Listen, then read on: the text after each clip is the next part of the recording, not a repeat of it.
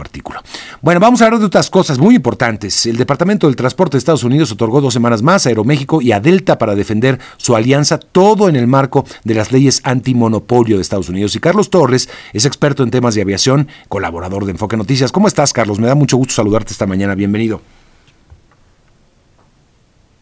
Carlos. Carlos, no estás por ahí, no está Carlos, se nos perdió a todos. Hay un relajo ahí, no, no aparece Carlos, con la señal de Carlos. Hola Carlos, ¿cómo te va? Bien, Mario, buenos días. No te preocupes. Bien, oye, cuéntanos, a ver, ¿cómo es esta situación? Eh, eh, entiendo que es en el marco de las leyes antimonopolio de Estados Unidos. Eh, a ver, cuéntanos cómo está el planteamiento. Así es, Mario. Déjame, déjame comenzar quizás por lo que yo considero más importante y que definitivamente me ha llamado mucho como ninguna de las cámaras empresariales de transporte aéreo pues han dado un poco con la clave de, de, este conflicto. Y tiene que ver con el acuerdo bilateral que existe en materia aérea entre México y los Estados Unidos. Este acuerdo fue modificado en el 2015-16, tanto por México como por Estados Unidos, con el objetivo, Mario, de que se incrementara el número de frecuencias, operaciones y número de aerolíneas, tanto mexicanas en Estados Unidos como estadounidenses en nuestro país. A partir de ese marco bilateral es como se permite hacer este tipo de alianzas, que la única al momento que se ha registrado es la de Aeroméxico y Delta. Ahora, creo que de fondo lo que el Departamento de Transporte ha estado eh, pues quejándose o mandándome estos mensajes, digamos, velados, es que no se siente cómodo con el cumplimiento de los compromisos que México hizo alrededor de este acuerdo bilateral. Y déjame darte dos ejemplos muy sencillos. Y tiene que ver con el tema de la competencia. Es decir, que las aerolíneas estadounidenses y las mexicanas ambas tengan condiciones eh, digamos, parejas de operación tanto en Estados Unidos como las estadounidenses en México. Y aquí es donde deriva este asunto de las modificaciones que ha venido ocurriendo pues, en el principal centro de conexión del aeropuerto, la Ciudad de México, porque es pues, como el hub de conexión más relevante y México ha venido recortando, tú recordarás, lo platicamos aquí en este espacio, el número de operaciones que las aerolíneas pueden tener por hora al límite de llegar ahora a 43. Ese es en realidad el tema de fondo.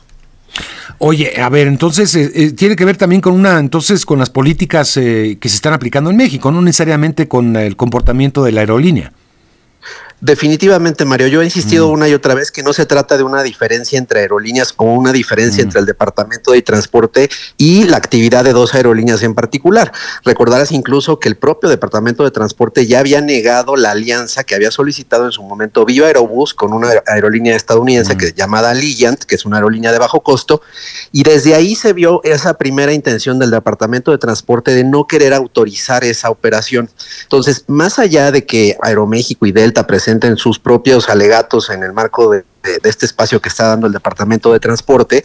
Creo que el tema de fondo, y hasta el día de hoy, salvo que yo me equivoque, mi querido Mario, no he escuchado una sola declaración de parte del gobierno mexicano, de la autoridad, de la Secretaría de Infraestructura, Comunicaciones y Transportes o de la Agencia Federal de Aviación Civil para decir, bueno, pues nos conviene esta alianza en el marco del acuerdo bilateral. Si hay algo en el acuerdo bilateral que no esté funcionando a criterio de los Estados Unidos, pues habrá que arreglarlo porque México se comprometió, como se ha comprometido con otros acuerdos bilaterales de muchos otros países, Mario, con los que México tiene acuerdos de transporte aéreo. Recordarás incluso el caso de Emirates, muy controvertido hace algunos años, cuando México permitió este acuerdo bilateral que hoy eh, pues da la posibilidad de que Emirates, eh, la aerolínea eh, emiratí, dé servicio entre Dubái, Barcelona y México. Entonces estos acuerdos, más allá de eh, quién es el operador aéreo, tiene que ver con un tema más estructural.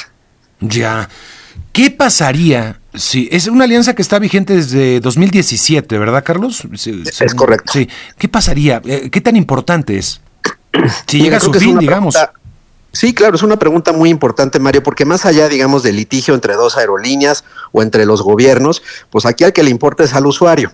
En realidad, el objetivo final de este tipo de acuerdos es que eh, tanto los mexicanos como los estadounidenses tengamos más opciones de vuelos, es decir, más rutas, más frecuencias, más destinos entre ambos países.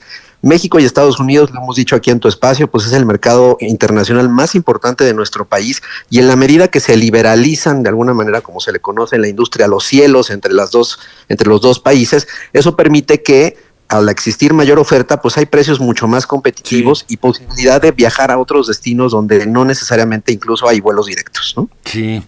Eh, bueno, pues muy delicada la situación. ¿Esto podría quedar definido ah, para octubre de este año?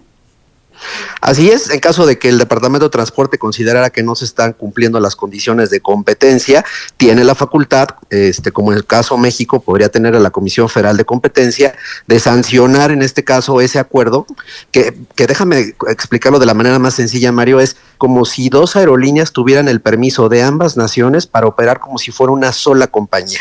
Esa es la profundidad del acuerdo.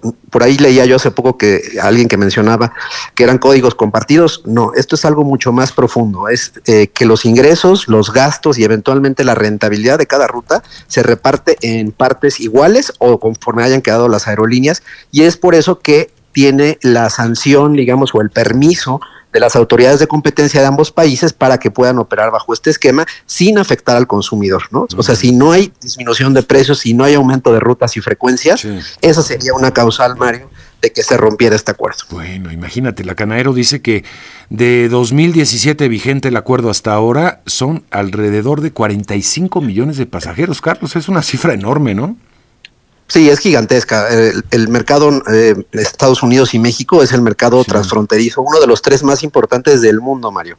Y ese es el tamaño de digamos, del cambio que en aquel momento se hizo, se discutió en México en el Senado, una discusión muy acalorada en aquel entonces, pero me llama la atención hoy como todas las cámaras, la Canaero, Alta, Yata, la propia organización de los pilotos, pues no va de fondo al tema, que es decir, ¿dónde está la autoridad para que explique cómo se va a garantizar que México, no la aerolínea, no, no Aeroméxico, sino México como país esté cumpliendo con las condiciones de cualquier tratado este, bilateral, que eso pues los tenemos firmados con muchos países en el mundo y resulta eh, pues de llamar la atención porque aquí el silencio de la autoridad ha permanecido una semana, dos y creo que si no me equivoco esta es la tercera. Bien.